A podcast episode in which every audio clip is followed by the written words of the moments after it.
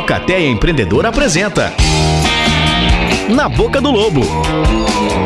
Um podcast empreendedoristicamente empreendedor.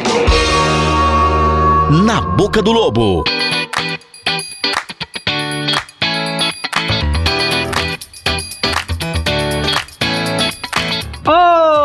Para você que chegou até aqui no nosso podcast. Seja muito bem-vindo, seja muito bem-vinda. Muito prazer, nós somos a Alcateia Empreendedora de Caçador Santa Catarina e esse é o Na Boca do Lobo.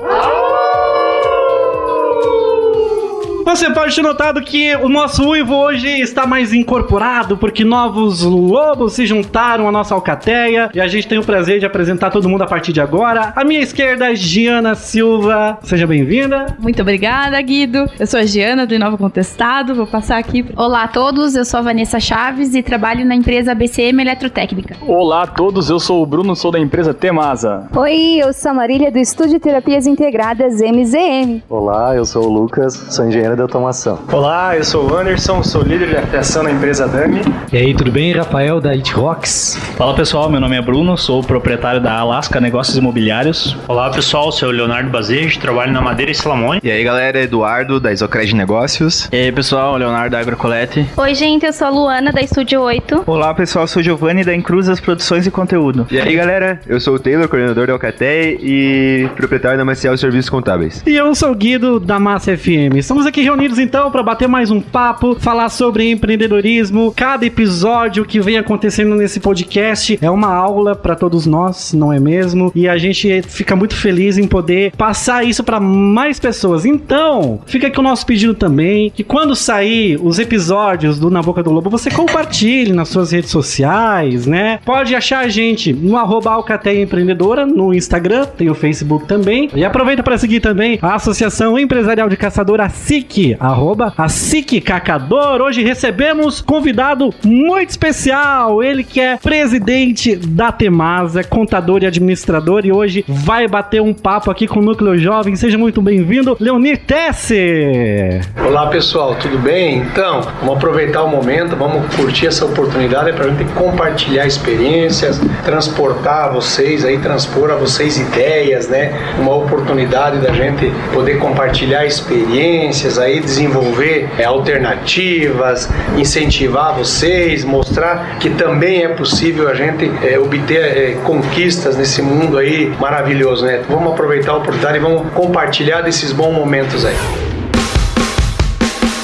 Afinal de contas, 31 anos de história de Temasa, mas como é que a madeira entrou na sua vida? Pois é, primeiro que a madeira ela é, é uma paixão, né? Madeira é um ser vivo e ela proporciona para você oportunidades aí diferenciadas. Para trabalhar com madeira realmente tem que ter encanto, tem que ser esse apaixonado aí por transformar a madeira. No caso da Temasa, a gente não transforma a madeira, a gente transforma a semente. No nosso caso, nosso processo começa quando você coloca uma sementinha lá no solo, espera 10, 12, 15, 20 anos, depois que ela virou uma árvore, a gente transforma então essa árvore no produto final, no nosso caso é móveis. Né? Então esse é o nosso encanto, essa é a nossa paixão e a gente quer mostrar isso a vocês e dizer sim, é possível a gente fazer alguma coisa é, diferente. A partir do momento que você tem uma disposição, que você enxerga algo diferente, que você tá cheio de energia aí, dá, dá para transformar o mundo que você vive. É isso que a gente quer compartilhar com vocês. Leonir, conta um pouco para nós como foi Leonir antes da Tesser, como foi a sua trajetória até o momento da abertura da empresa,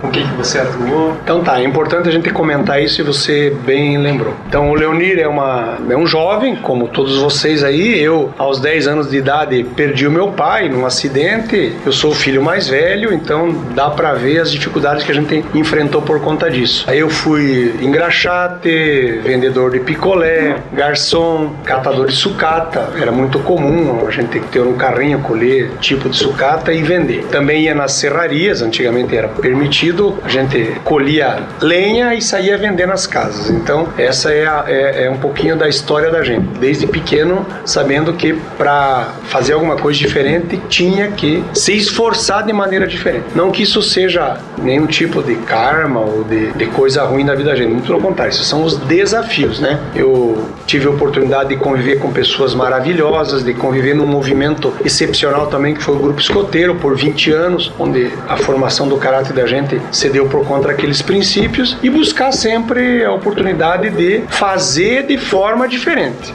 Né? Então não, não, são as adversidades que vai ser o um impeditivo para que você é, lute por aquilo que você deseja. Não pode ser assim. É ao contrário. As adversidades têm que ser o grande incentivo para você saber que sim, dá e é possível fazer diferente. E quando você se dedica de forma espontânea com o coração, todas as portas se abrem, sem nenhuma exceção. Não interessa o tamanho da dificuldade que você tem, as portas se abrem e as pessoas te ajudam. Isso é o mais importante.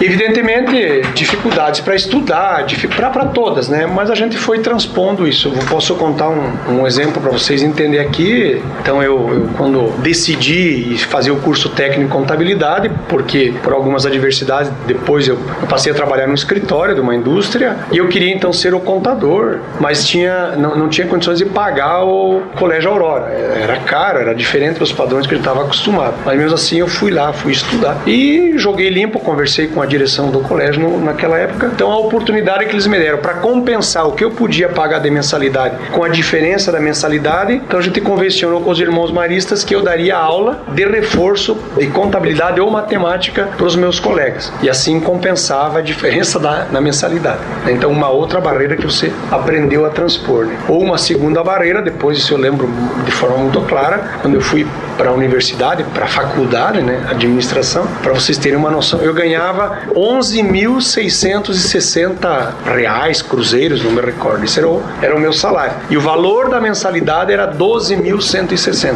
Óbvio que faltava dinheiro. Então, de novo, conversando com o pessoal da universidade, da, da FIARP na época, a gente negociou. Eu, eu, eu estudava, pagava o que eu podia pagar durante os meses, evidentemente, e acumulava uma dívida para pagar no final do ano com as minhas férias e o meu décimo terceiro. Nada foi fácil, mas também nada foi difícil. Tinha que ter um propósito. O propósito era aquele.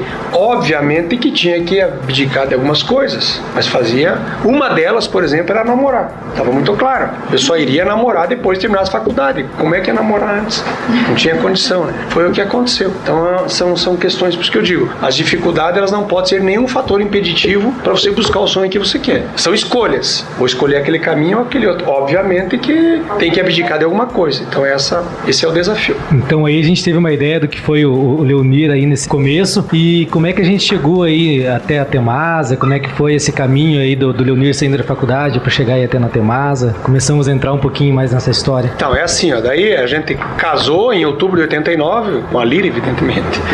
A gente tinha um sonho que era ter alguma coisa, empreender alguma coisa, principalmente porque a Lira não tinha uma atividade, né? E algum, algumas coisas a gente escolheu, algumas oportunidades, alguns estudos, depois podemos compartilhar o que a gente tinha imaginado na época, mas a, a ideia da Temasa ela foi um, um acaso, né? A gente teve um amigo nosso que tinha uma marcenaria nos que estava enfrentando dificuldades porque isso era o mês de março do ano de 90. Nesse período, o, o Fernando Collor, que era o presidente da República, tinha confiscado o dinheiro da caderneta de poupança, então era um momento de muita dificuldade para todo mundo, né? As, as pessoas ficaram sem dinheiro, o comércio parou, as indústrias pararam e esse amigo ofereceu se a gente queria alugar essa marcenaria. A gente tinha noção do que era e aceitamos o desafio. Alugamos a marcenaria. Tinha um funcionário e a gente produzia portas e janelas de madeira de embuia que eram vendidas aqui nos arredores do bairro Jung. Então tinha um marceneiro e a Lire, que era ajudante do marceneiro durante o dia. E à noite eu ia lá então auxiliá-los aí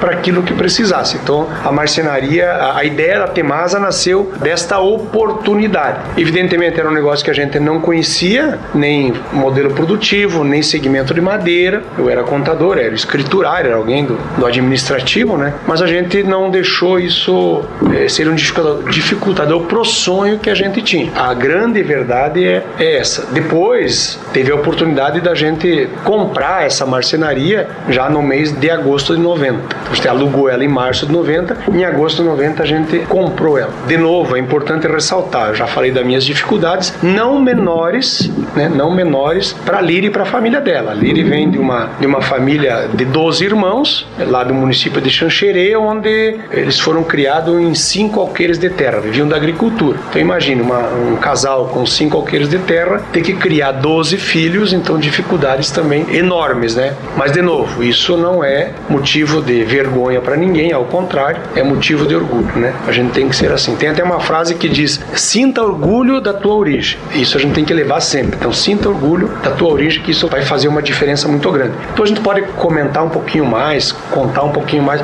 mas já deu para entender. Dinheiro eu não tinha, dinheiro ali ele não tinha. Então tem que tem que aproveitar o que está disponível aí. Comentou que a, a marcenaria era aqui no Jung, né? Que a gente tá aqui perto do Praia Jung, né? Quem tá escutando aqui. Eu, eu morava ali, né? Faz 30 anos, minha mãe mora ali. E a gente ia na marcenaria pegar tocos de madeira pra jogar Bex. é, jogava ali, que era um joguinho, a gente ia lá e... Não sei quem que dava pra gente, confesso que eu não me lembro. Mas alguém dava pra gente um pedaço da madeira pra gente jogar. E então, nesse momento ali, a gente viu na história, um pouquinho antes que você tava comentando com a gente, que já surgiu algumas oportunidades. Surgiram dessa marcenaria, surgiram desse momento as oportunidades ali de construir um produto diferente. Comentou que é, nesse início era em Buia e logo depois foi o Pinos, né? Como é que foi esse processo para chegar nessa? Então, são duas oportunidades e foi muito bem você lembrar. Então a primeira oportunidade, o primeiro aprendizado nosso, quando você falou que a gente doava madeira. O primeiro aprendizado, mantenha um bom relacionamento com todas as pessoas que te rodeiam. Por quê? Porque existia um preconceito com relação às pessoas que moravam no Jung, que era um bairro difícil. Gente, a gente tinha marcenaria lá, tudo aberto, não era fechado e nunca tivemos nenhum tipo de problema que vocês possam imaginar, porque todas as pessoas que nos rodeavam tinham carinho por aquela marcenaria e ajudavam a cuidar daquele negócio. A gente lembra inclusive nome de pessoas que conviviam conosco. Eu lembro bem que lá no, no, no terreno nosso tinha uma fonte d'água, era a única fonte que abastecia, evidentemente naquela época não tinha água tratada no bairro, aquela fonte abastecia 17 casas. Então a gente preservava aquilo com carinho. Então o primeiro aprendizado foi aquele. Mantenha um bom relacionamento com as pessoas que estão ao teu redor. Aí tudo de novo, tudo passa a convergir ao teu favor, a, a, a ajudar você. A gente entrou no segmento de pinos porque começou a haver uma dificuldade em trabalhar com madeira nativa, por conta da restrição do corte da madeira nativa. E o que tinha disponível era a madeira de pinos, que era madeira reflorestada. Embora, embora a gente enfrentou uma dificuldade muito grande para vender produtos derivados da madeira de pinos, vender no mercado nacional. Existia um preconceito muito grande com relação à, à qualidade da madeira de pinos. Hoje isso já está consolidado, todo mundo já sabe que não tem, não tem essa dificuldade. Mas imagine, para quem era habituado né, na cultura brasileira trabalhar com, com embuia ou comprar uma porta de embuia, ter depois de comprar uma porta de pinos. São barreiras que você foi cortando ao longo, ao longo do, dos anos, ao longo do, do tempo aí. Hoje todo mundo sabe que o pinos é uma commodity internacional, é uma das madeiras mais valorizadas no mundo todo, dado a sua facilidade de, de poder trabalhar em qualquer tipo de segmento: porta, móveis, moldura, casa, brinquedo. Então o pinus é uma madeira muito versátil, fácil de ser trabalhado. E aqui em Caçador a gente está numa posição geográfica muito privilegiada, né, para o cultivo do pinus. Então, a, existem estudos que mostram que a região de Caçador, o nosso entorno, é uma das regiões eh, no mundo onde tem o melhor e o maior incremento, o maior crescimento na madeira de pinos, dadas as condições climáticas, né? Solo, água e sol. Então isso é uma coisa muito positiva, isso é uma riqueza que a gente tem que preservar, valorizar e preservar. Olha, Leonir, você falou dessa valorização aí do mundo. Conta pra gente como que você rompeu barreiras e, e deixou de vender só no Brasil e foi para fora. Bom, Giana, a grande verdade é assim, ó. Não é que rompeu barreira, não tinha alternativa. Eu tinha que encontrar um mercado que pudesse utilizar a matéria-prima que eu tinha disponível. Naquele momento era pinos. Se eu não conseguia desenvolver um produto fabricado com madeira de pinos para vender no mercado interno, eu tinha que usar essa madeira para exportação. De novo, a gente teve ajuda de, de, de alguns amigos e a gente começou então a exportar portas de madeira de pinos para o México, para um cliente do México. E aqui também vale de novo ressaltar algumas coisas. Foi um amigo que nos apresentou esse cliente, no caso, quem nos apresentou foi o Maurício Grando, ao qual a gente tem uma gratidão eterna, porque talvez poucos tivessem coragem de fazer o que o Maurício fez. Primeiro, apresentar uma empresa do tamanho que a gente era. A gente devia ter 10, 12 funcionários, era uma uma, uma marcenaria e desenvolver um produto. Segundo, ao Ivanir Cola, que foi uma pessoa que, que nos ajudou a fazer o protótipo, a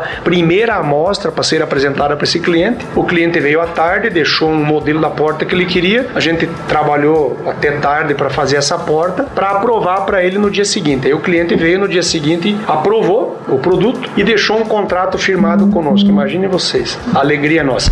Mil portas por mês, mil portas por mês, um contrato para 12 meses e a gente a partir daquele momento então passou a faturar absurdos 22 mil dólares por mês. Hoje é algo perto de 110 mil reais por mês. Então imagine a alegria nossa. Só que daí eu vou espichar um pouquinho a conversa. Vieram outras dificuldades. Eu não tinha máquina, equipamento para fazer o produto. O Bruno vai, vai saber o que eu estou falando. A gente não tinha plana moldureira, não tinha furadeira, não tinha esquadrejadeira, não tinha lixadeira e tinha que fazer portas, mil portas por mês. Aí entrou de novo as pessoas nos ajudando. Laminados AB, baú madeiras, madeira salamone, frame, rota, móveis MARP, ajudando, emprestando máquinas, equipamento, móveis Guaíba, que era de Lages, não existe mais, Renar Móveis de, de Fraiburgo, o, o Wilton Rota. É, era uma coisa in, inacreditável. E a gente passou a produzir as portas a partir daquele momento. De novo, um, um outro salto, né? Nenhuma dificuldade foi impeditivo para que a gente não fizesse o negócio. Nenhuma. A gente tem que acreditar e buscar alternativas. Olha que interessante, né? Foi o Pinos que te abriu muitas portas. É, alguns falam que foi o Pipinos que nos abriu algumas portas, mas, mas é verdade, é isso mesmo. Mas eu acho muito legal, é, você comentou agora há pouco sobre o respeito que você adquiriu é, pela madeira, né, ao lidar com árvores, né, eu achei uma frase muito legal, inclusive tá no site da Temasa, que é promover a magia de transformar a madeira em conforto, beleza e comodidade. Ali fala de magia, né, mas tem também essa questão de você, é quase um trabalho artístico, né, tu pegar ali a árvore e transformar ela em uma coisa para proporcionar bem-estar para as pessoas, né? Muito legal. Então, o que que tem de mais encantador na vida da gente, principalmente quando a gente é criança, de você ver um encanto promovido por um mágico. Então, qual é o propósito nosso? O nosso trabalho tem que gerar encanto, alegria, disposição. Então, assim, de uma forma mágica, nós vamos promover essa transformação na vida das pessoas. Aí isso passa a ser uma atividade extremamente agradável e prazerosa. E é assim que tem que ser. Para muitos, isso pode ser um negócio, pode ser só um negócio. Para nós, isso aqui é a nossa vida. Então, antes de um negócio, nós temos que saber que tudo que nós temos, que nós fizemos, que nos proporciona, vem aqui de dentro. De novo, faça com paixão. Aí não vai dar errado nunca. Não interessa o que você faz. Faça com encanto e faça com paixão. Esse é o grande segredo de você ter sucesso. O resultado, o dinheiro, ele é uma consequência. Se tiver encanto, tiver paixão em tudo que você fizer, vai ser maravilhoso, é muito agradável. Não interessa quanto tempo você trabalha. Isso vai, vai fazer um diferencial. Uma coisa que a gente estava conversando antes ali e eu vendo algumas fotos e Lanir falou um pouquinho de alguns funcionários que faziam muito tempo, né? E eu vi aqui também é, dentro da fábrica ali que é, tinha transformar vidas e tal. Qual é essa relação da Temasa com os funcionários, com os colaboradores? Inclusive na fala antes, né? 10, 12. E uma coisa que agora, uma, uma coisa que eu percebi que existe muita gratidão na sua, na sua fala. Fiquei bem contente com isso. Sempre tem alguém para agradecer eu acho que é legal. Só. Mas a pergunta é essa, né? Qual é a relação com os funcionários? Então, primeira regra que você tem que entender é o seguinte: uma indústria, ela agora não está funcionando, está parada. Vão lá dentro ver. Aquilo não vale nada, não tem vida, não tem encanto, não tem paixão, não tem vucu-vucu, não tem alegria. Isso é uma indústria. Então, uma indústria sem gente é nada. Sem pessoas é nada ainda. Uma indústria, uma empresa sem alegria, sem compartilhamento, sem amigos, sem pessoas que se possam trocar ideia, é muito menos. Então é assim, a gente construiu ao longo dos anos uma relação de convivência com as pessoas que estão ao nosso redor. De novo, isso tem que ser prazeroso, isso tem que ser agradável. Pessoas, nós temos aqui dentro pessoas que, que, que têm a idade da empresa, que fizeram a carreira delas aqui dentro da empresa. A gente proporcionou oportunidade, mas eles também deram uma, uma contrapartida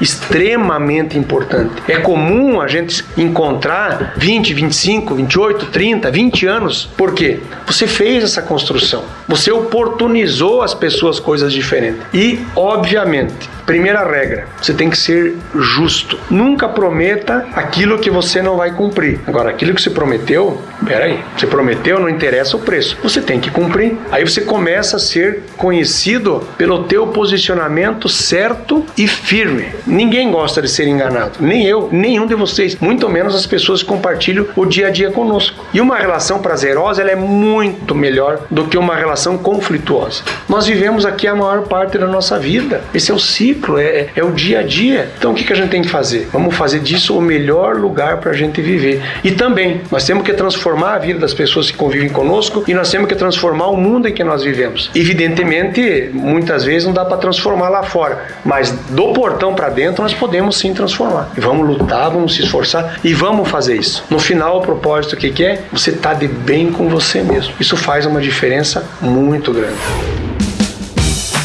Viu, Leonir? Nós comentando antes na conversa e veio a seguinte questão. Você começou a, empresa com uma fábrica de portas, certo? E atualmente você está fazendo móveis, Nossa. né? Qual que foi a virada? O que, que aconteceu que teve essa virada? Foi um problema de um pipinos que a gente teve, né?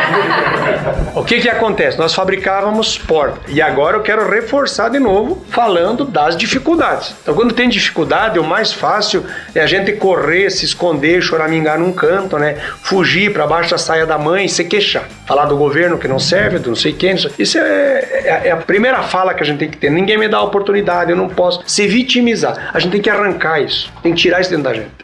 Então o que, que aconteceu? A gente escolheu um caminho de fabricar portas por motivos e começou a enfrentar algumas dificuldades. A porta, ela tem um, uma das, dos componentes da porta, uma das peças de madeira, ela é uma peça longa, com mais ou menos 2,10 metros e 10, 2 metros e 20. E era uma madeira difícil de ser conseguida porque a gente consumia um volume muito pequeno de madeira. Então chegava nas indústrias para comprar esse tipo de madeira, geralmente não conseguia comprar uma carga. Todo mundo sabe aí que comprar um volume pequeno sempre gera um, um transtorno um pouquinho menor. Mas os amigos da gente que, que forneciam madeira tinham sempre e nos ofereciam madeira que a gente chama de aproveitamento, que são peças curtas de madeira. Imagine vocês, as toras são serradas com 2,40 metros, né? E sempre sai ali peças com 80 centímetros, 1 metro, 1 metro e 20, 1 metro e 30, 1 metro e 40. Então todos nos ofereciam a madeira curta. Uma pequena quantidade você também usa na porta. E aquilo sempre todo mundo oferecia. E a gente algumas vezes não conseguia cumprir prazo de entrega porque faltava essa madeira comprida. Eu digo, puxa vida, eu tenho que encontrar um produto para fazer com a matéria-prima que está disponível. Quer dizer, há 30 anos atrás, isso foi em 94, 95, 25, 26 anos atrás, nós já pensávamos em sustentabilidade. Não porque era fashion, não porque que a televisão falava. Era necessidade, cara. É o que tinha. Então a gente começou a dizer: precisamos descobrir um produto para usar madeira curta. Aquilo ficou na cabeça da gente batendo. Porta, obviamente, não dava para fazer. Aí eu tive a oportunidade de ir pro minha primeira viagem para o exterior. Foi em janeiro de 95. A gente foi participar de uma feira chamada Salão do Móvel em Paris. Existe até hoje essa feira. Foi em janeiro de 95. Depois eu quero contar uma história sobre essa viagem. Alguém de vocês me lembra aí para vocês entenderem como as coisas marcam na vida da gente. E lá a gente foi buscando oportunidades. E encontrei lá um cliente né, que hoje é um amigão nosso, ainda mora na França. Também é uma empresa muito pequenininha, eu lembro bem, ele estava num stand, num cantozinho pequenininho lá, estava desenvolvendo o negócio dele. E na, nesse stand tinha um modelo de uma estante pequenininha, baixinha. Digo, puxa vida, tá aí. Ó. A gente sentou, conversou, então para resumir a história, aquele produto eu podia vender usando a madeira curta que tinha disponível e o meu cliente queria comprar. Voltamos a dar dessa feira, então com um contrato excepcional, dois containers por mês para fornecer para ele. Nós produzíamos um, Quer dizer, aumentou para três, triplicou a produção. Imagina você. E a gente chegou aqui, o que, que aconteceu? A gente comprava essa madeira muito barata das, da, da, das serrarias, das empresas. Eles ficavam extremamente felizes porque encontraram alguém que, que desovava aquilo que era um problema deles, né? Uma matéria-prima que incomodava. Nós conseguia produzir num, num preço muito barato ganhando uma margem bem legal de, de, de lucro. E vendia para o meu cliente muito barato. E o meu cliente vendia aquela estante também muito barato. O círculo vicioso multiplicou. Ele se tornou o maior distribuidor de bricolagem da França e a gente conseguiu crescer. Tanto que até hoje até hoje nossa característica de produto é são peças pequenas são itens pequenos. Com as nossas dificuldades com as, com a, as oportunidades que tem para desenvolver um modelo de produção fabricando peças pequenas. Essa foi a verdade a realidade do porquê a Temasa começou a fabricar móveis. E até hoje nós estamos num nicho de mercado muito específico. Pequenos móveis, geralmente vendido para aquilo que o mercado chama de primeiro preço. Muitos dos itens venderam na ponta R$19,90, R$29,90, R$39,90, R$49,90. Preço mágico, né? E muitos itens ainda na ponta da gôndola. Então, eh, de novo, não é fácil você vender um produto com um preço competitivo, tendo margem, tendo resultado. Mas dá para você fazer disso um negócio também, com certeza. Leonir, você falou desses dois momentos assim de alavancagem, né? De crescimento rápido aí de demanda. E às vezes é um momento de dificuldade das empresas, de crescer muito rápido e dar conta das demandas. Entregar também é um momento de estabilidade, né? Teve alguma coisa que você poderia dizer desses esses crescimentos aí, dessas demandas? Sim, é o que a gente, a gente tem dentro da nossa cultura tem uma coisa muito específica. Todo o nosso crescimento, todo o nosso crescimento, ele sempre deve ser orgânico. Tá? Ele sempre tem que ser orgânico. Ou seja, eu vou crescer no momento bom, mas vou crescer no momento ruim também. Ele é contínuo. Porque é muito fácil você ser tentado a crescer de forma muito rápida quando o mercado tá bom. Só que aí você perde a eficiência, você perde a, a tua essência, você perde a tua cultura. Então nós vamos crescer sim, sempre, sempre de forma orgânica, aproveitando algumas oportunidades. Então vou te dar alguns exemplos extremamente importantes desse aproveitamento. Então, por exemplo, no ano de 2003, a gente fez um programa com o Sebrae chamado Programa Sebrae de Qualidade Total, um ano inteiro de treinamento e qualificação. Fica para vocês a dica aqui, quem quer crescer vai buscar essas alternativas, Sebrae, Senai, essas coisas são importantes. E naquele ano, a gente conseguiu naquele ano, 2003, a gente cresceu, pasmem vocês, 108%. 系。A gente virou um case nacional do Sebrae mostrando o que aconteceu. Com o envolvimento de toda a equipe, treinamento, qualificação e, evidentemente, um órgão trabalhando conosco, nos dando credibilidade, nos dando ferramenta, nos dando instrução. Então, isso foi um momento de crescimento. A gente aproveitou essa oportunidade. Outro momento extremamente importante da Temasa, eu digo, a gente tem mais ou menos ciclos de 10 anos que você consegue um, um evento extraordinário. Outro evento foi no ano 2012, onde eh, o Brasil vinha de uma crise, o segmento de exportação, uma crise muito ruim por conta da valorização do câmbio. Eu lembro bem, em fevereiro de 2012, a gente fechou o câmbio na cotação da moeda R$ 1,53. Vejam vocês, em 2004 ele estava 3,06, em julho de 2004. Em fevereiro de 2012 estava 1,53. Ele caiu pela metade. Então as dificuldades eram grandes. A gente também ficou tentado a mudar de segmento, a sair do mercado, abandonar o mercado, mas a gente verificou que as dificuldades seriam não seriam menores para buscar uma oportunidade diferente. A gente optou por ficar nesse caminho e se esforçar para ter resultado com esse modelo de negócio que nós tínhamos. Evidentemente, como muita, muitas empresas decidiram sair do, do mercado, abandonar o mercado, e a gente ficou insistindo nisso, a gente teve a oportunidade de crescer. Quer dizer, aquele que disse eu não quero mais esse produto, abriu brecha para que a gente pudesse fazer. Então, de novo, nosso crescimento no ano 2012, ele, em dólar, né, sempre uma moeda estrangeira, ele foi superior a 40%. Tanto que a gente foi premiado, sem imaginar que isso aconteceria, pelo Ministério do Desenvolvimento da Indústria e do Comércio do Brasil, né? num evento chamado ENAEX. A gente foi no Rio de Janeiro receber uma premiação das mãos do, do então presidente do BNDES, Luciano Coutinho, uma homenagem como a indústria brasileira de bens de consumo durável que mais cresceu no Brasil na exportação no ano 2012. Você veja o orgulho. De novo, uma dificuldade, câmbio baixo, uma oportunidade, a gente conseguiu crescer, conseguiu ganhar escala escala, isso tem que tomar cuidado. Qualquer um de vocês que vai fazer um negócio, ah, eu tenho um funcionário, vou dobrar, vou colocar mais um. Você vai colocar mais um, mas você dobrou a receita? Cuidado, presta atenção, cuidar das contas, quem é contador sabe o que eu estou falando. Então, de novo, Giana, foi uma outra oportunidade que você desenhou e a gente soube aproveitar isso também. Leonir está aí contando todas as transformações ao longo de 30 anos da, da empresa, diversas fases e produtos né, da empresa. Que pontos ali o senhor já comentou gente sobre honrar a palavra e tal? Que pontos o senhor acredita que foram assim que atravessaram ao longo dos 30 anos que o senhor conseguiu imprimir na empresa, assim, características principais da cultura que diferenciam a Temasa ao longo da história? Que você prometer, cumpra. Seja justo o que você está fazendo. Mesmo que seja demitir uma pessoa. Você está sendo justo o que está fazendo? Jogue duro, mas jogue jogue limpo. Tudo que você prometer tem que cumprir. Isso faz parte da tua essência, porque você começa a ser conhecido por esses conceitos, por esses preceitos. Isso é credibilidade. O valor do negócio não é o que você tem de máquina, equipamento, de imóvel, de veículo. Isso não vale nada. O negócio vale pela credibilidade que você tem. Isso tem que ficar muito firme. Tem que, isso tem que ser uma coisa importantíssima. Tá? Isso é o que tem de mais valioso no mundo dos negócios. Prometeu? Cumpra. Aí você vai ver que você tem êxito, faz parte do, da tua estratégia, do teu dia a dia. É cultural, você começa a perceber isso. No Brasil é um pouquinho esquisito falar disso, o jeitinho brasileiro, não faz mal, não cumpro hoje. Não pode ser assim. Né?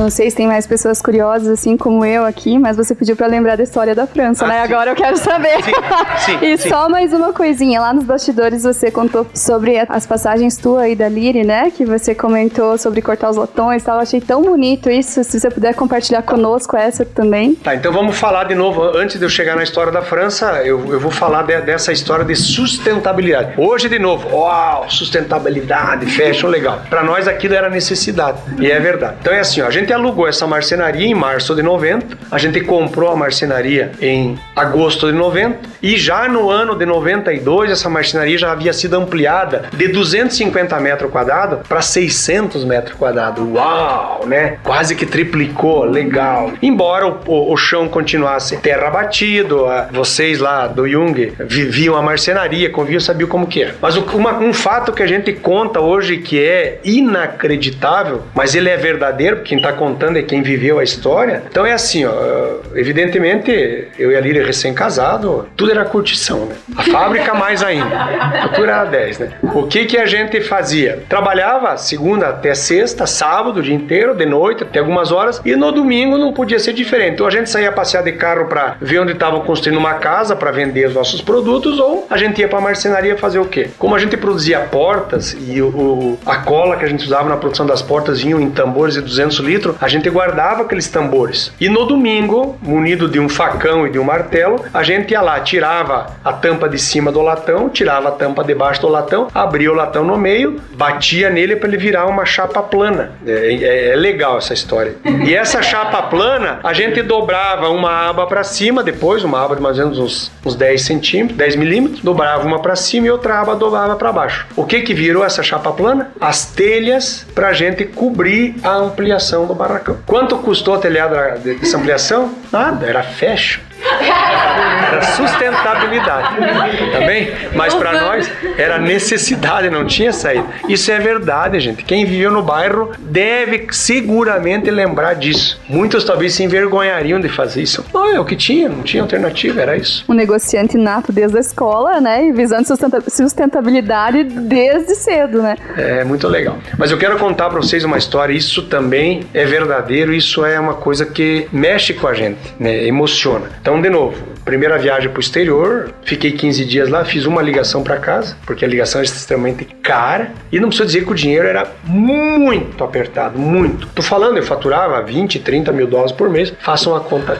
Então, tudo era muito apertado, difícil mesmo. E a gente saía do hotel. Toda vez que eu chegava eh, no portão principal da feira, tinha um camelô lá vendendo aquelas coisas de camelô e tinha um cachorrinho que ele dava corda. Isso 95, lá, mais de 26 anos atrás. E aquele cachorrinho fazia, dali um pouquinho ele dava um pulo, pulava e saía caminhando. Você deve ter visto isso. Ah, muito legal, isso tem tudo que é camelô. É, hoje tem. Mas há 26 anos atrás só tinha isso na França. Bom, e eu dizia, poxa vida, a gente tinha a Caroline, né? Então, com um aninho e meio ali, disse, eu quero levar um cachorrinho desse pra Carol, vai ser, né? Um encanto pra ela. Mas eu tinha que esperar o último dia de feira pra quê? Pra ver se ia sobrar dinheiro pra comprar o cachorrinho. Qual é o valor? Eu não sei. Mas depois eu descobri o valor. Em 2014, quando a gente fez 25 anos de casado, eu e a Lili fomos pro exterior, fomos pros Estados Unidos, fomos lá passear, evidentemente. E coincidentemente, a gente encontrou um camelô vendendo esse cachorrinho. Eu imediatamente lembrei da história, fui lá e comprei o cachorrinho, trouxe de volta e contei a história pra Carolina e contei pro Bruno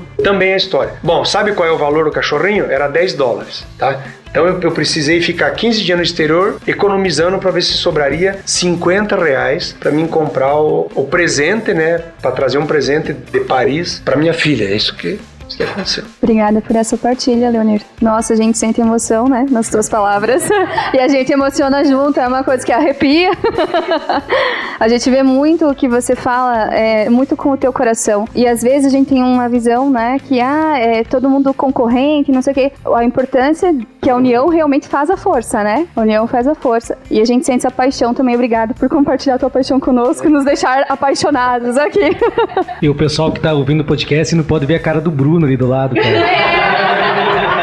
Tem que ver, ele tá com a cara assim, ah, oh, meu pai. Tá bem legal. E aproveitando o gancho dos filhos e a cara do Bruno, como é que é o sentimento agora e como é que foi esse processo de colocar eles dentro da empresa? Como é que é essa, esse processo todo dos filhos aí na Temasa? Então, primeira coisa que tem que ser assim, ó, ninguém nunca prometeu nada nem pro Bruno, nem pra Carol e ninguém nunca forçou nada. Eles, desde pequeno, eles conviveram conosco, tá? Duas histórias importantes, então. A Carol vinha pra fábrica dentro de uma caixinha de supermercado. Era o, como é que chama o Moisés dela. A gente não tinha dinheiro para comprar o Moisés. A gente tinha uma caixinha de supermercado. Então a Carol vinha na caixinha de supermercado e convivia no dia a dia. O Bruno nasceu no dia 2 de maio. Até o dia 1 de maio, a Liri estava trabalhando com nós na fábrica, lixando madeira. Isso era um domingo. E o Bruno nasceu numa segunda-feira. Então ele também conviveu, ele viveu. Então o que a gente fazia era mostrar. Isso é o nosso sonho. Não é o nosso karma, não é o nosso castigo, não é o nosso sacrilégio. É o nosso sonho. Assim como jogar futebol é bom, como andar de bicicleta é bom, como viajar é bom. Isso era o nosso sonho. A gente disse, a oportunidade está aqui para vocês, as coisas talvez sejam mais fáceis. Mas nunca foi forçado, nunca, com todo respeito, de verdade.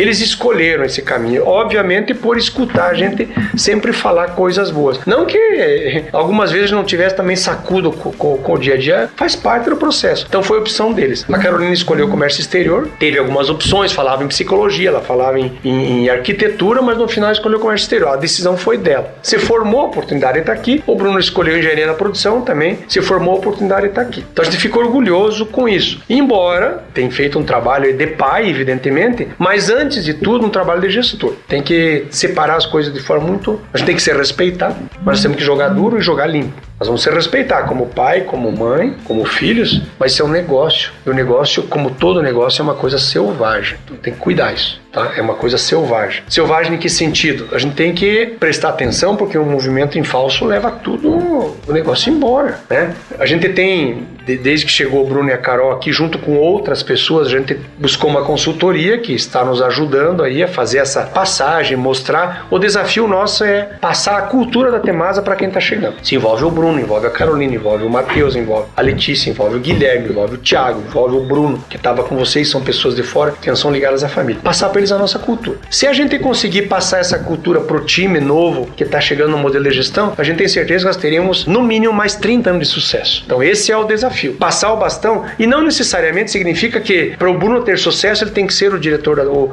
o, o gestor, o CEO, o comandante, ou a Caroline. Não precisa ser assim. Ele tem que desempenhar uma função que ele gosta de fazer. E aí a nós cabe dar os norte. De novo, tá mais fácil. A gente já, eh, já sabe tudo que, que foi difícil, o que pode dar errado, como é que você compartilha. Então, de novo, né, esse é o grande desafio. Leonir, aproveitando a temática, né, que a Temasa é uma empresa familiar, né? E como que é passar por todo esse processo, né? Toda essa história e ter que meio que, né, pensar já também que não vai largar a mão, né? Porque vai estar tá na, na, família ainda. Mas como que é, né, esse processo de, de começar a, a, tentar criar um distanciamento ou se imaginar num distanciamento? Como é que, enfim, esse processo? É, é, na verdade, isso que a Vina Temasa ainda é do Leonir da Lira.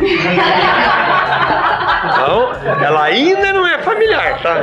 Vamos deixar isso bem claro aqui. Tá? Mas ela vai ser familiar. Os filhos estão chegando, os netos estão chegando, é óbvio isso, né? Tem que cuidar dos números tem que cuidar do número e, e, não tem outro jeito. Tem que ser profissional. Porque quando você vê um número, você, você analisa uma estatística, que, quem que é o louco de lutar contra a estatística? Não, não, não, fecha, não tem sentido. Então esse é o, é o grande desafio. Claro que eu vai demorar ainda, né? Um dia eu vou ficar velho, né? E você tem que fazer a passagem, tem que ser justo com o negócio, tem que ser justo com o meu sonho. Eu não posso querer ficar segurando, segurando.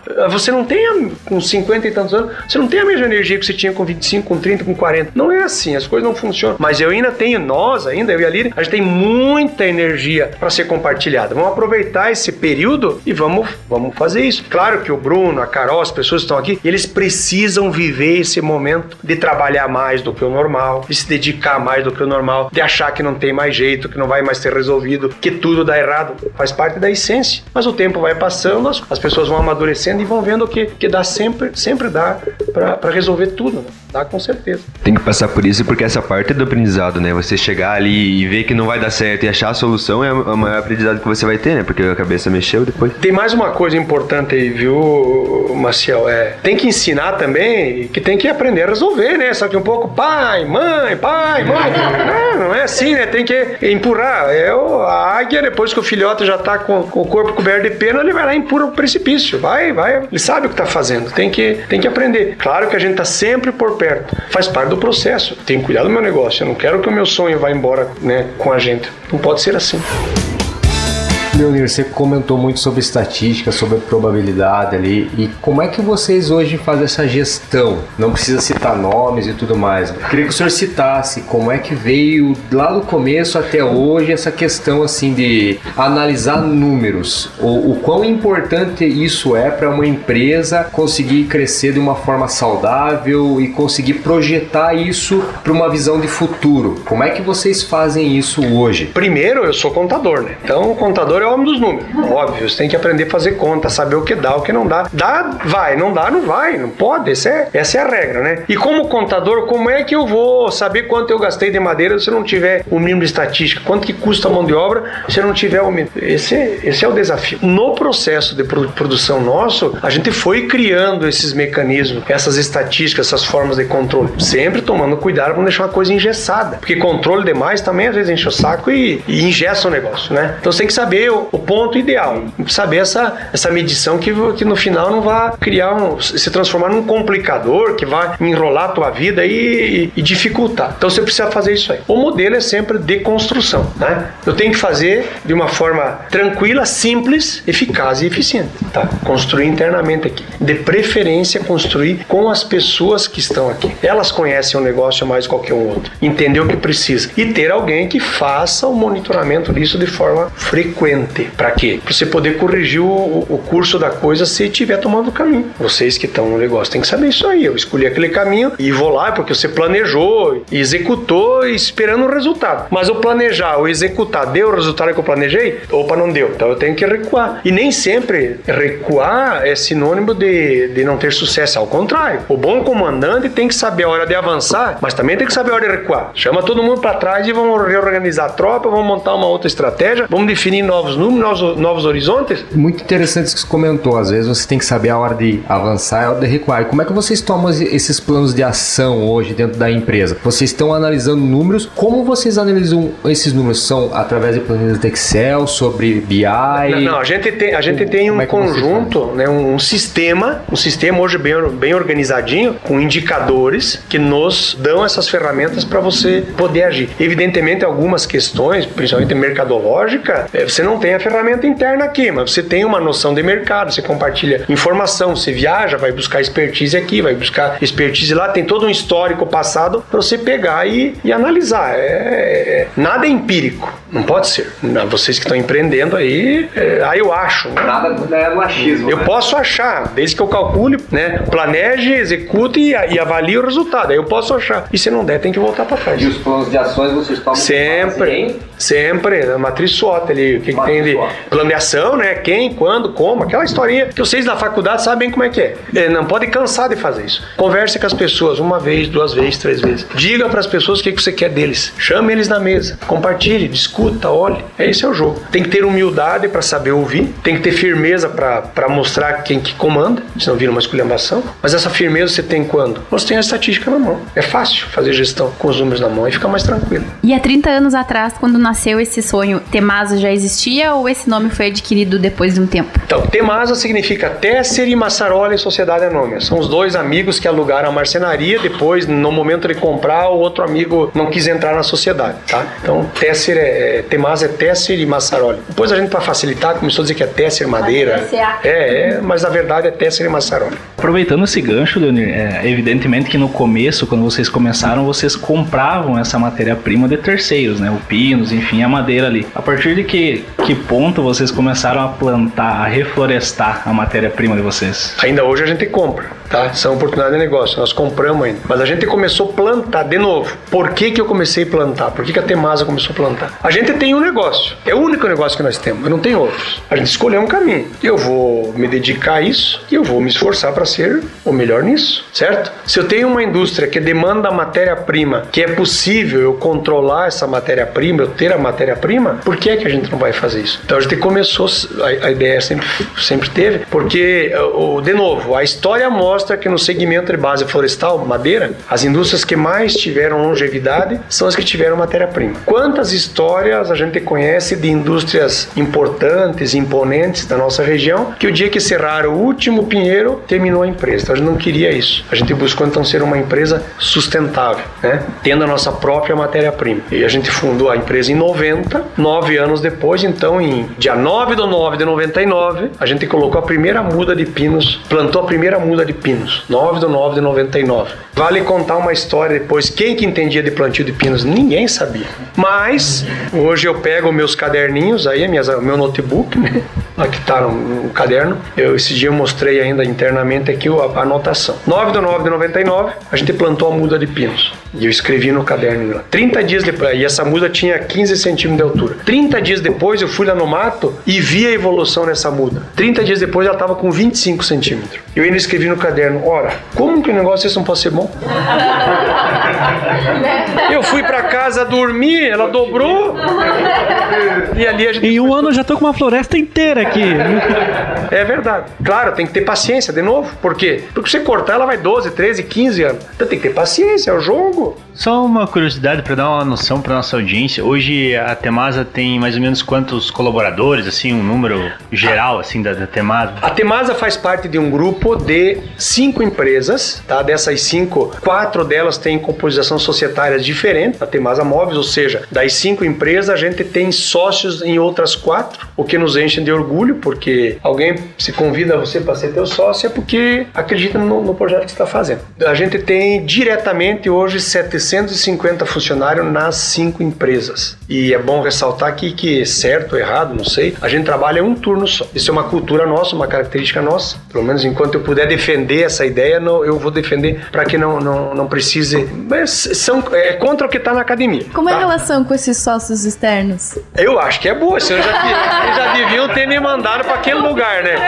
Um deles, inclusive, é um parceiro francês. Então, a gente tem orgulho porque ele está a 12 mil quilômetros aqui e confiar na gente. Obviamente, obviamente que até hoje eles não perderam dinheiro conosco, porque senão já termina, né? Eles têm uma frase que diz: quando a fome entra pela porta, o amor sai pela janela. Então tem que cuidar isso aí. Primeira coisa, assim, ó, preciso dizer para vocês: eu não sou empreendedor. Eu sou uma pessoa apaixonada pelo meu trabalho. Essa é a primeira regra. Eu não acho que seja uma pessoa ambiciosa, orgulhosa, queira massacrar, esmagar. Não, não, não. Eu sou uma pessoa apaixonada por aquilo que faz. E não interessa o que é que eu vá fazer. Se eu peguei o negócio, é para fazer certinho, tá? Então isso é, é uma coisa que nos enche de orgulho. Sabe, isso são, são diferenciais. Que é esse propósito de paixão? Porque eu me considero uma pessoa apaixonada também por aquilo que eu faço. Mas da onde vem essa paixão por fazer aquilo que o senhor faz? Com amor. É muito mais um propósito que um, uma meta, né? Olha, é difícil explicar, mas você é uma apaixonada pelo que você faz, você é uma pessoa de sucesso. Você é um empreendedor, você é uma pessoa feliz. Esse é o jogo. Não, não faz diferença, não é aquilo que, que você faz que determina se você é uma pessoa exitosa ou não. É o como você faz. Isso é o diferencial. Porque no final, o tempo vai passar, todos nós vamos embora. E com todo respeito, a gente vai levar o quê? Dessa vida só leva a vida que leva, né? Então esse é um diferencial. A gente tem que ir para casa, dormir, estar tá tranquilo, sereno e ter a convicção absoluta. Eu fiz o melhor que eu tinha, o melhor que eu podia. Tem uma frase aí do fundador do movimento escoteiro que diz assim que vale a pena ser bom, mas é melhor fazer o bem. Então são coisas, são propósitos, são princípios, são princípios. Legal. Logicamente, o dinheiro é importante, a gente tem que pagar as dívidas e tudo mais, mas o dinheiro é uma consequência, ou não? O dinheiro é consequência daquilo que você faz bem, é isso ou não? Na sua opinião? O dinheiro só é importante para a manutenção do negócio. Porque para mim ter um carro bom, eu preciso trabalhar em qualquer lugar, eu, eu vou É ter. ferramenta. É ferramenta. O dinheiro é importante para a manutenção do negócio. E aí que você tem que prestar atenção. O resultado que eu vou ter na minha empresa vai servir a quem esse resultado? Ah, ele vai servir só aos acionistas? O negócio vai acabar. Ah, ele vai servir ao investidor? Precisa, porque senão o investidor vai embora e o negócio também vai acabar. Então tem que tomar cuidado. O resultado do negócio que está fazendo, vocês que são empreendedoras aí, tirem todo mês o resultado do negócio. Ele começa a morrer. Você tem que saber quanto você vai tirar para você e separar o que eu preciso para viver e quanto eu vou capitalizar. Esse é um diferencial muito grande. Senão o negócio ele tem, ele, ele tem data para terminar. E talvez esse seja a coisa mais difícil para mostrar para quem quer empreender. Quem quer empreender acha esse mês faturei 10, eu posso tirar 10. Não é verdade, não é verdade. O resultado precisa e tem que ser hipócrita aquele que fala que não é assim. Precisa para servir à perpetuação do próprio negócio. Assim tem que ser. Muitas vezes ter a consciência que você não vai ter um salário no mês, né? Aí eu pergunto, e por que que você precisa de um salário por mês? Pra satisfazer um capricho? Não sei. É importante? Super importante. Tenha dúvida com relação a isso. Isso é o que nos move, nos motiva. Mas quem está empreendendo talvez tenha que ter um foco muito claro naquilo que está fazendo. Momento na boca do lobo. E é isso aí, chegamos no momento na boca do lobo. Na boca do lobo é o momento que a gente pergunta para o empreendedor ah, o momento mais difícil, mais marcante que ele teve na carreira dele, tanto eh, na sua empresa quanto no momento pessoal. Leonir, você falou que durante a trajetória da Temasa teve várias eh, dificuldades e oportunidades e que você teve que se adaptar para poder superá-las e ser o que é hoje. E conte para nós qual foi a maior dificuldade encontrada na Temasa nesses 31 anos de empresa. É difícil falar e tem uma que eu não esqueço, eu não sei se eu vou conseguir contar. Vou tentar contar e depois o tempo vai passar e você vai perceber que a dificuldade estava dentro da cabeça da gente, né? A dificuldade estava em, em acreditar na solução, porque às vezes você entra num círculo tão vicioso, você fica tão obcecado pelo problema que você só vê aquilo como problema, como problema, esquece de ver que a solução é muito simples, está do teu lado ali. Então isso é uma coisa que marcou e ensinou e eu uso hoje aí para eles, eu digo assim, aconteça o que acontecer, tudo vai ser resolvido. tá? Então isso eu uso de forma muito tranquila. Então não lembro se eu contei essa história e se eu contei essa história foi para poucas pessoas, tenho certeza que a minha família nunca escutou isso, mas essa é, essa é pesada. Meu Deus, vamos chorar tudo de novo, Essa né? Já e, tá e aqui, ela né? é, ela é verdade. Eu não sei se o problema era tão grande ou eu deixava o problema grande dada a imaturidade. Eu, hoje eu acredito que seguramente eu, eu deixei aquele problema grande dada a imaturidade. Então isso foi no ano de 98. Então eu tinha 33 anos. Talvez 32, se foi antes de agosto era 32, foi depois de agosto era 33. E o Bruno tinha 3 anos. Então isso aconteceu entre maio e agosto. né? Foi depois de maio de 98 vocês não, não viveram essa fase aí, mas é, em, em 92 entrou em, em vigor a moeda real, né? E um real valia um dólar. Uma URV, um real valia um dólar. Era isso, era a conta que tinha. O tempo passou e a moeda foi desvalorizando. Chegou um momento que esse uma URV valia, em vez de valer um, valia 82 centavos. Então valia 18% a menos, né, do que, do que a cotação que tinha.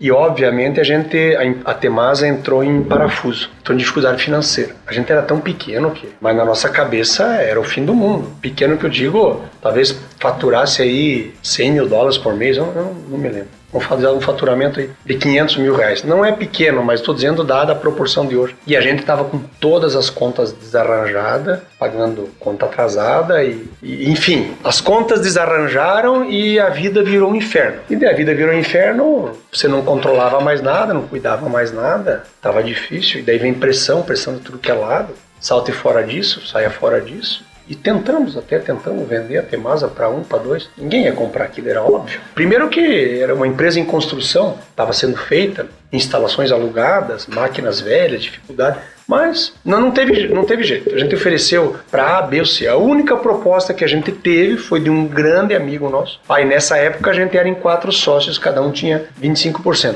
Aqui de novo fica uma lição. Nós éramos em quatro sócios, cada um tinha 25%. A única proposta que eu tive foi de um amigo. Esse amigo disse assim: Não, eu não, não, eu não, não, não compro, mas eu faço uma sociedade com você. Você saia do negócio e eu te dou 50 mil dólares para você começar o um negócio. Legal, né? Eu saltava do negócio, os outros seis que se fodesse.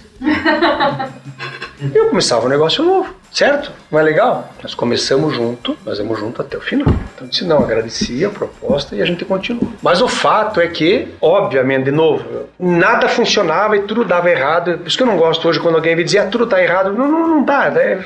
Eu, bom, e o evento, que eu quero dizer é o seguinte: eu cheguei em casa ao meio-dia, num dia desses, claro que cabeça fervendo, fui lá, engoli a comida do, do jeito que engolir, para tentar fugir de tudo, fui lá e deitei na, na cama. Né? E o Bruno veio brincar comigo, tinha três aninhos. Ah, certo, pega aqui, pega ali, pega o pai. E eu dizia, ah, empurrava para lá. Sabe quando você tá descompassado, né? Você tá fora. E ele veio de novo ali. Então imagina o tamanho da, da íris aí. E eu de novo, ah, empurra para lá, assim, sei lá o que. E assim a cena repetiu duas ou três vezes. E encheu o saco, né? Encheu o saco, eu levantei, sentei na cama e bufetei o Bruno derrubei ele. Bati, né? Daí você vê a besteira que você fez. Você viu como agiu de forma impulsiva e errada. O que, que eu fiz? Deixei ele lá, peguei o carro, saí e fui lá pro escritório. Daí cheguei lá, sentei, eu me lembro, debrucei na mesa e chorei, chorei, chorei. Chorei um montão. Daí eu fiz um pedido para Deus, né? Só, o negócio seguinte. Falei meio assim, né? Sou cara, você me botou nesse troço aí. Você tem que me ajudar agora. Me tira dessa aí, não, né? não, tá certo o que eu fiz, tá errado? Não é assim. Certo ou errado, seis meses depois, o dólar virou, dobrou e tudo deu certo, né? Então qual é a lição que ficou? Aconteça o que acontecer, tudo vai ser resolvido. Então não é, é, a dificuldade é como lidar com a situação. Foi isso que eu tenho certeza que o Bruno nunca tinha escutado essa história, mas também nem deve lembrar, né? Mas é, é foi o que aconteceu. Eu acho que até tu comentou, você não se considera um empreendedor, mas eu acho que a inteligência emocional nessa, nesse contexto é muito importante, né? Você saber trabalhar com, com emocional, acho que é, é o ponto-chave, acho que de todo empreendedor e todo empresário, né? Certeza. Obrigada por compartilhar conosco essas histórias. Acho que toca todo mundo. É, são histórias verdadeiras, marcantes, e essa é uma das que eu me envergonho, né? Essa é uma das histórias que eu me envergonho. Mas faz parte. Então vamos tentar cuidar para não acontecer de novo. Às vezes nós fantasiamos, né, vendo de fora, assim, uh, nós costumamos muito olhar para fora a vida das pessoas e fantasiar sobre elas, né? E aí quando você só traz que todos somos seres humanos e estamos aqui aprendendo, né, todas as maneiras, mas seguir o sonho e o coração é a ferramenta, é, é o maior sucesso que qualquer um de nós pode ter. Obrigada. E o que exatamente a gente lê bastante é que dizem que no final vão dizer que foi sorte, né? É, assim, ó, todas as vezes que que a sorte bateu na minha porta, eu estava trabalhando. Momento na boca do lobo.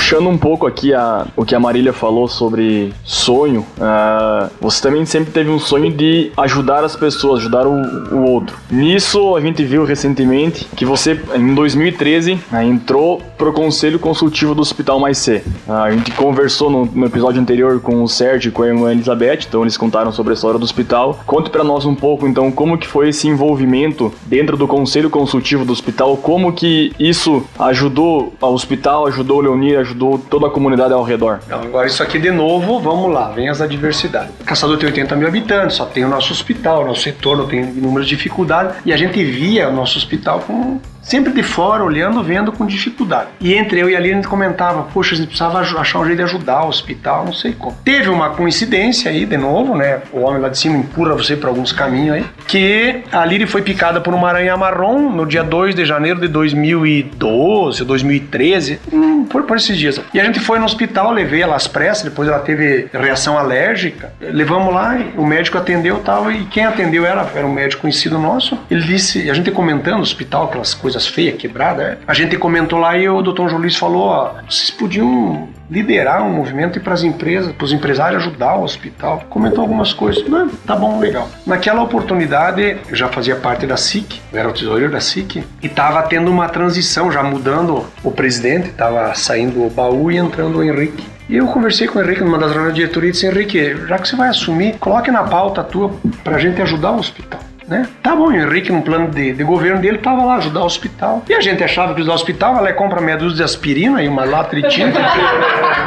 e o problema tá resolvido, né? Coincidiu com, logo que o Henrique teve a posse, o, pre, então prefeito na época, o Beto Maceto, convocou nós para uma reunião, a, a diretoria da SIC, e lá ele falou que as irmãs tinham entregue a chave do hospital, que o hospital seria fechado. A exemplo do que elas fizeram com outros hospitais que elas tinham, porque só tinha prejuízo. Óbvio que isso assustou todo mundo. Conversa vai, conversa vem, a gente resolveu mobilizar a comunidade e encontrar uma alternativa para ajudar o hospital. Essa era o arranjo. Criar um conselho, né, envolvido N entidades, UNIARP, OAB, CDL, AMP, a SIC, quero, não vou esquecer, é ruim falar o nome de todo mundo que a gente esquece, mas enfim, entidades aí, Lions, Rotary. Foi feita uma grande reunião para a gente apresentar a dificuldade do hospital. E lá naquela reunião, blá blá blá blá blá blá, blá puf, eu acabei virando presidente, sem nenhuma pretensão.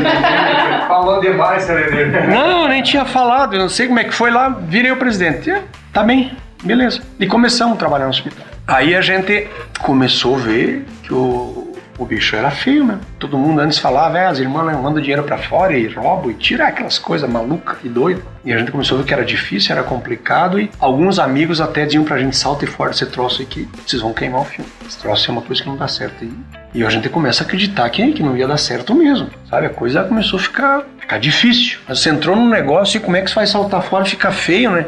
Barbaridade, é meio complicado. Aí o que, que a gente fez? Fica ali olhando, de novo, pela providência divina. Toda vez que chegava no hospital, eu entrava pela emergência. para aproveitar, ver quanto tinha de gente ali, como é que tava o atendimento, aquelas coisas, como se entrar pela fábrica e ver alguma coisa. E numa dessas, no final de tarde, eu sempre ia todos os dias lá. Eu ia todos os dias no final de tarde, todos os dias a uma hora eu ia no hospital. Eu encontrei com o Dr. Francisco Gibowski, que tinha recém perdido a esposa. Aí o Francisco, o doutor Francisco me disse: Tess, eu ganhei um, um, livro da minha filha e eu vou emprestar para você ler. Hum, tá bom? E ele me trouxe o livro, um dia dois dias depois. O livro se chama, chama-se Acima de Tudo o Amor e conta a história do Hospital de Câncer de Barretos. E eu tava indo naquela semana para uma viagem para Polônia e levei o livro durante o voo. Eu li o livro. Digo, puta que os pariu.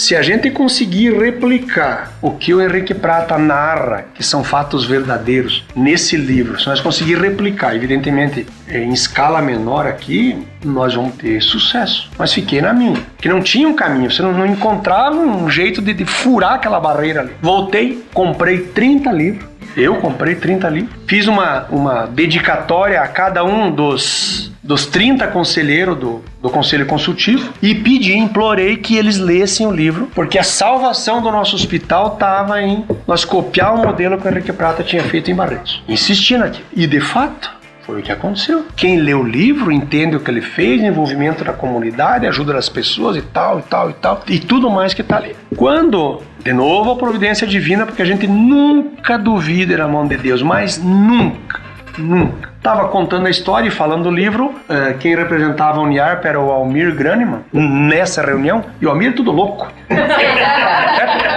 só fala.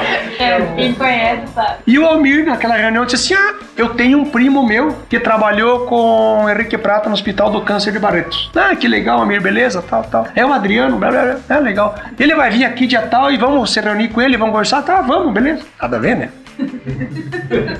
Pus dito e feito. Um sábado de manhã liga o Amir Tess, eu tô aqui com meu primo Adriano, tá? Podemos conversar? Podemos? Viemos aqui naquela sala. Chegou o Almir, o Adriano. Quando eles chegaram, eu liguei pro Henrique. Henrique, tá aqui o Almir com o primo dele. E é verdade, irmão. Tá aqui. É, mentira. Sendo do Almir, dá pra acreditar que, deu, que dá pra duvidar. O Henrique veio. Chegou aqui, começamos a conversar. E o Adriano contou uma história. Não, eu sou bem. Contou toda a história. Eu sou amigo do Henrique Prato. O Henrique Prato tava de aniversário essa semana. Eu liguei pra ele, dei os parabéns pra ele. O Adriano falou pra nós. O Henrique, mano, você tem o telefone dele? Eu tenho. Então liguei pra nós, hein? Mas pura verdade. E o Adriano, e o Henrique Prato atendeu. E contou a história. Tô aqui com o pessoal de caçador. Quando o Henrique Prato atendeu, o Henrique já me, me dá cá e me dá cá. Quem conhece o Henrique sabe como ele é tudo elétrico. Já pegou o telefone, já ficou conversando com o Henrique Prato e contando a história e dizendo e falando. Não, o senhor não vem pra cá? O senhor vem pra cá? Ele, não, eu vou. O Henrique, eu mando te buscar. Não, eu vou. Aquela história. O que, que você cobra? Não cobro nada. Você for pra... e, e ali foi. Foi feito o um arranjo. Ali foi acertado pro Henrique Prata vir a caçador contar o case de sucesso do Hospital do Câncer de Barretos. A gente mobilizou a comunidade, fez tudo o que tinha que fazer. E ali a gente fortaleceu o conselho consultivo, entendeu quais são os propósitos. Para mim e para o nosso Henrique aqui, o Henrique Prata é um, um ídolo. Ele nos ensinou, ele nos confidenciou coisas que nós não imaginávamos. E ele disse uma coisa muito importante: vocês não tenham medo, porque Deus capacita os escolhidos. E se Deus escolheu vocês, ele vai capacitar vocês. E, de novo, respeito a qualquer tipo de religião. Eu sei todos os milagres que aconteceram lá dentro. Eu sei todas as dificuldades que a gente vivenciou e os momentos que a solução, que a providência divina nos ajudou a encontrar uma solução. E eu sei, e não estão me contando, eu vi, eu vivi, eu vivenciei. E o Henrique Basso é testemunha junto todos os eventos. Então, o ensinamento do Henrique Prata é puro e verdadeiro. Deus capa... não se preocupe se ele te escolheu, porque ele vai te capacitar. Deus capacita os escolhidos dele. A história do hospital é essa. Então a gente, de uma forma miniatura, busca replicar o que o Henrique Prata fez no Hospital do Câncer de Barretos. Depois a gente teve a oportunidade de ir lá visitar o Hospital do Câncer de Barretos,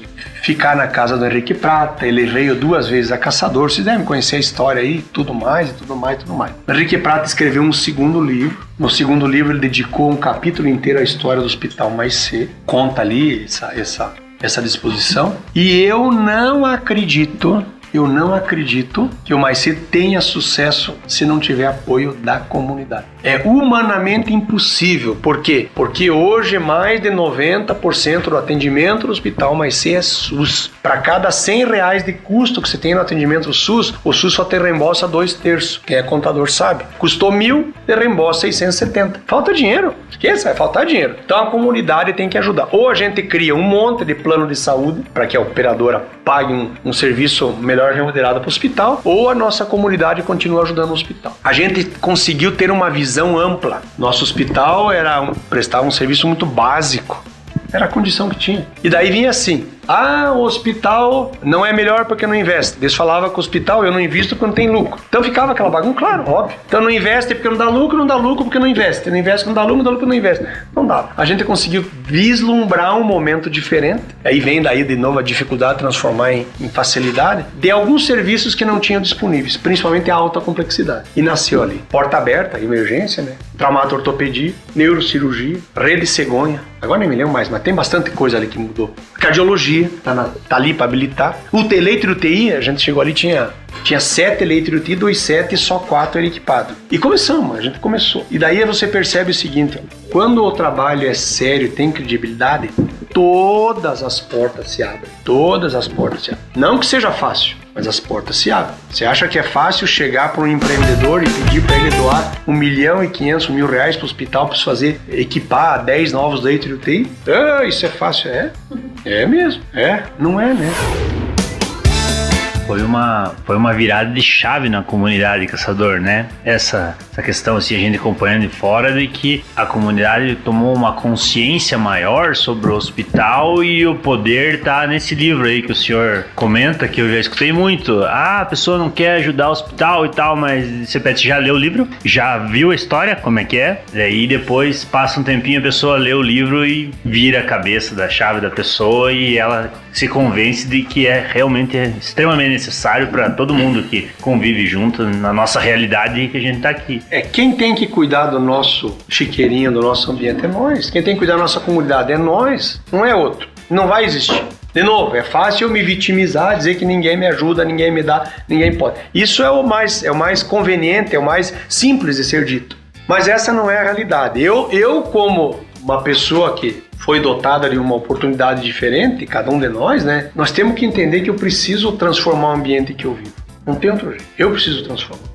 Ah, mas isso não é problema meu. Também é verdade. Isso é um problema do sistema, é um problema político, seja lá o que for. Isso também é verdade. Mas então, se nós continuar fazendo as coisas sempre do mesmo jeito, o resultado vai ser sempre aquele. E não vai servir, não vai nos ajudar. O Mais C, ele precisa ainda mais uns três anos para consolidar esse projeto de investimento que ele está fazendo. Hoje tem muito dinheiro sendo enterrado dentro do Mais C que ninguém entende. Por exemplo, sabe quanto custou a estação de tratamento de esgoto, de fluente, de água? Tinha lá? Ninguém imagina. Tem que construir, não tinha. Quanto custou toda a tubulação de oxigênio que tinha que fazer? Não tinha, foi feito, tá enterrado. Quanto custou toda a rede elétrica nova? Tá lá, foi feito, gerador e, e subestação nova. Isso não é barato. Toda a, rede de informática, rede de gases, tem uma coisa chamada IT médico. Nem pergunto o que, que é, tá? Porque até hoje não sei explicar direito. Eu só sei o seguinte: você tem que fazer tudo isso aqui, porque você tá fazendo uma cirurgia cardíaca e der um piscadinho de luz, acontece o quê? Então não pode dar essa piscadinha de luz. Custou uma Babilônia. Tudo está escondido.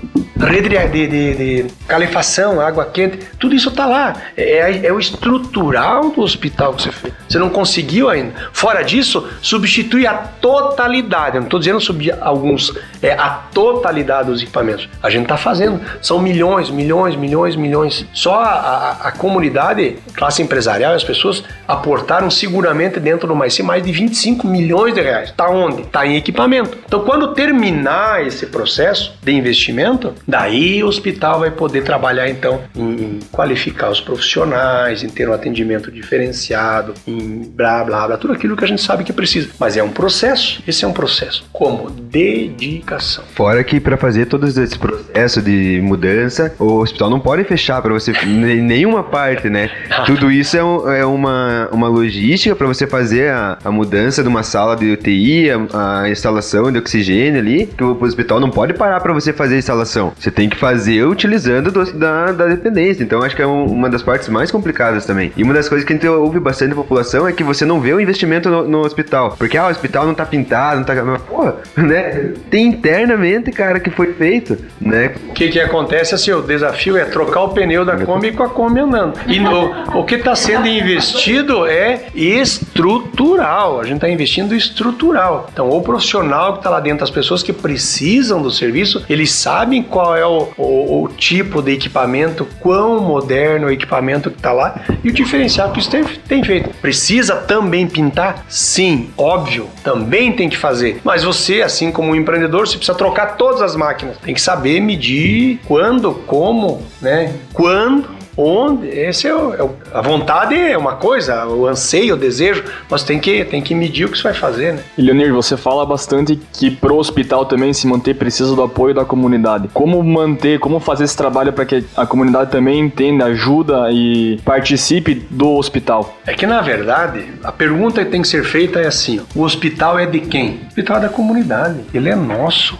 não é de outro. Todos nós vamos lá e queremos ser bem atendido, de graça. O SUS é isso, certo? Para mim ter esse diferencial, eu tenho que dar minha contribuição. Não interessa o tamanho dela. Muitas vezes não precisa eu contribuir só com dinheiro. Eu posso doar um cobertor, eu posso doar um, uma cesta de fruta, eu posso... tem N formas de ajudar muitas, muitas alternativas. Outras, não preciso nem doar nada, posso prestar um serviço voluntário. Vamos lá hoje. Aconteceu muitas vezes, as pessoas iam lá, ajudavam quebrar a parede, retirar o entulho, ajudavam pintar. É, isso tudo ajuda. Outras é só disseminar informação verdadeira. Fale a verdade. Aqui também é importante a gente eh, contar essa história para quebrar alguns preconceitos que existem. Quando a gente assumiu o conselho, tinha uma história de que as freiras mandavam dinheiro para o Rio de Janeiro, mandavam dinheiro para o Rio de Janeiro. Aquilo que todo mundo escuta aí e que não é verdade. Um dos membros do conselho era o, os contabilistas, ainda fazem parte do conselho, e o, o conselheiro que representava os contabilistas era, era, o, era o, ainda é, né, o Claudinei Bertotto. E a gente pediu Bertotto, vamos fazer assim, vamos desmistificar isso. Mergulhe na contabilidade do hospital nos últimos 10 anos para saber quanto dinheiro então foi tirado aqui e foi para fora. É para nós ter poder de defender e ser justo. Se estava acontecendo a partir do momento não podia mais acontecer. O que, que o Bertotto identificou? Nos últimos 10 anos, então de 2003 a 2013, a sede da congregação tinha aportado dentro do hospital mais de 16 milhões de reais. Era totalmente o inverso. Em vez de ir dinheiro para lá, eles mandavam para cá em torno de, em média, de 1 milhão e 600 mil reais por ano. É óbvio, um negócio que dá prejuízo, ou a comunidade ajuda, ou ele não vai sobreviver. Entende? Então, esse é o, é o, é o grande apelo. E no final, a, a máxima é a mesma, né? É, a gente tem que ajudar o hospital porque um dia todos nós vamos precisar dele. Todos, nem que seja para o nascimento do filho, mas nós vamos precisar do hospital. E é, por mais recurso, dinheiro, seja lá o que quer que seja que a gente tenha, o primeiro atendimento sempre vai ser ali, sempre vai ser. E a gente conseguiu passar essa credibilidade. Tá aí, tem dificuldade, agora a gente vivenciou a, a história do Covid aí, amplamente divulgado, vocês têm acompanhado aí o tamanho do buraco que se criou em virtude da Covid. Mas a gente é um hospital que chegou a ter 27 leitos de UTI Covid, não deixou de atender ninguém. Isso é um diferencial, né? Então, Leonir, você comentou sobre eh, a comunidade participar né, das ações mais C e várias maneiras de contribuição. E nós, como jovens, ativos e querendo, sedentos por fazer algo, né? que você nos propõe, nos sugere, ou qual a visão, assim, para nos direcionar também a estar participando, né, nessa ação e em prol do mais C? Olha, talvez eh, o jovem ache que como ele é jovem, não tenha necessidade de usar hospital, não vislumbre a possibilidade de usar hospital, ele acha que isso seja uma atividade que vai ficar renegada no segundo plano ou que outros devam fazer. E essa não é a verdade. Primeiro, porque eu acho que vocês jovens estão perdendo uma grande oportunidade de se inserir num modelo de envolvimento comunitário diferenciado. Para aqueles de vocês que, que gostariam de estar na vitrine, mostrar o potencial de vocês, talvez o hospital seja uma grande oportunidade de dar essa visibilidade, porque o hospital está tendo a visibilidade hoje justamente pela credibilidade que ele tem. Vocês, como jovens, como Alcaté, como parte de uma instituição que é a madrinha do Conselho Consultivo, fazem parte da SIC, eu acho que vocês poderiam estudar alternativas e podem ser as mais simples. Nós temos aqui engenheiros, engenheiro mecânico, de, de eletrônico, civil, de contadores, administradores. Tem N alternativas para vocês ajudar. Eu acho que a maior conquista que vocês poderiam ter é o sentimento verdadeiro de ver como é possível ajudar quem está lá dentro e saber que quem chegou na porta do hospital precisa mesmo. A gente começa a ter uma visão totalmente diferente. Principalmente para que a gente trabalhe firme para que essa ideia do Conselho Consultivo, que completou agora no mês de junho oito anos, ela seja perene, seja para sempre. Ela se perpetue, a exemplo do que acontece no Hospital do Câncer de Barretos. De novo, para quem não precisa, não faz muita diferença. Agora imaginem vocês um paciente que tem que se deslocar de carro para receber um atendimento em Chapecó, Xanxerê, Florianópolis. Essa pessoa já está debilitada, porque esse é o modelo. Então vocês imaginem a dificuldade. E nós podemos oferecer esse, esse atendimento gratuito pelo SUS aqui em Caçador. A gente precisa se envolver um pouquinho mais. É isso que tem que ser feito. Eu tenho acompanhado aí o Inova Contestado fazendo alguns trabalhos que é da gente se orgulhar. Vocês podem fazer o mesmo trabalho dentro do hospital. A Alcaté pode fazer trabalhos dentro do hospital. Vocês podem reunir um grupo de amigos e prestar trabalhos dentro do hospital. Associação dos engenheiros, cada uma das classes podem fazer. Sabe por quê? Porque vocês vão aprender a ter uma sensibilidade diferenciada. E o mais importante, eu acho que talvez fica aqui a, a grande conquista que talvez vocês levem de, de, desse, desse processo, é entender que nós somos os responsáveis por mudar o ambiente onde nós vivemos, ninguém mais. Ou vocês esperam sinceramente que alguém que está lá em Brasília vai viver o nosso problema? Não tem chance, o Brasil é muito grande, não pode. Mas nós podemos transformar aqui. Como? Dentro da possibilidade de cada um. Qual é o tamanho do, do, do, da pernada que eu posso dar, do passo que eu posso dar? Façam isso. E vocês vão se emocionar com os exemplos, com as vivências, com as convivências que vocês vão lá. Se vocês não quiserem fazer nada, absolutamente nada, não tiverem condição de fazer nada, pelo menos, e aqui fica um apelo a vocês aí,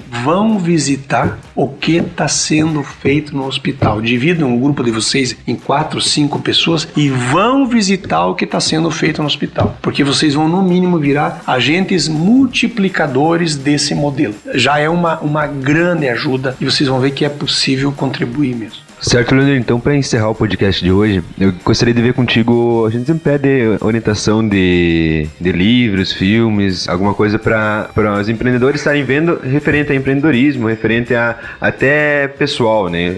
Que a gente viu que empreendedorismo também mexe muito com a nossa parte psicológica. Então, eu sei que um dos livros que, é, que eu quero que você repita novamente para nós é o do, Hospital do Bem do Barretos, o nome dele. E se tiver mais algum outro que queira estar tá indicando para nossos ouvintes, para estar tá passando ali, e daí a última palavra para nós está encerrando. Eu vou falar três livros. Um que fala com relação ao trabalho que a gente está fazendo no AIC, que é o livro Acima de Tudo o Amor, escrito pelo Henrique Prata, que é o diretor-geral do Hospital do Câncer de Barretos. O Henrique Prata se apaixonou pelo hospital depois de um milagre. Vocês têm que ler a história, porque ele foi, o propósito dele era fechar o hospital. Então eu não vou contar a história que vocês leem para vocês chorar e se emocionar. E para quem é empreendedor, eu vou indicar dois livros básico, básico, básico, que até hoje faz parte da nossa rotina do dia a dia. O primeiro é Quem Mexeu no Meu Queijo, muito simples o livro, mas fala sobre um processo de aceitar mudanças, certo? Muito simples, um livro pequenininho, uma leitura simplérrima, até engraçada, né? Conta a história de dois ratinhos lá, uma, isso é uma coisa legal, é o primeiro. E o segundo livro seria o livro O Segredo. Tá? Que vai mostrar para vocês que não interessa o que não interessa o tamanho do sonho, tudo é possível. Então são os dois bem simples. Obviamente depois que vocês lerem esse, se quiserem que eu indique outro, liga para nós e vamos compartilhar que tem muita coisa boa para você. Bom, para encerrar, né, foi uma satisfação, eu tô feliz aqui, né, um jovem no meio de tantos outros jovens, a gente se sente feliz mesmo de verdade. A ideia é tentar mostrar para vocês as oportunidades que a gente tem, dar esse incentivo. Não cansem, não desistam, não desanimem, não desacreditem. O ser mais forte que existe está dentro de cada um de vocês. Explorem isso. E, como uma frase final, façam o que vocês fizerem, andem onde vocês forem, joguem duro, mas joguem limpo. Aí vocês vão ter sucesso.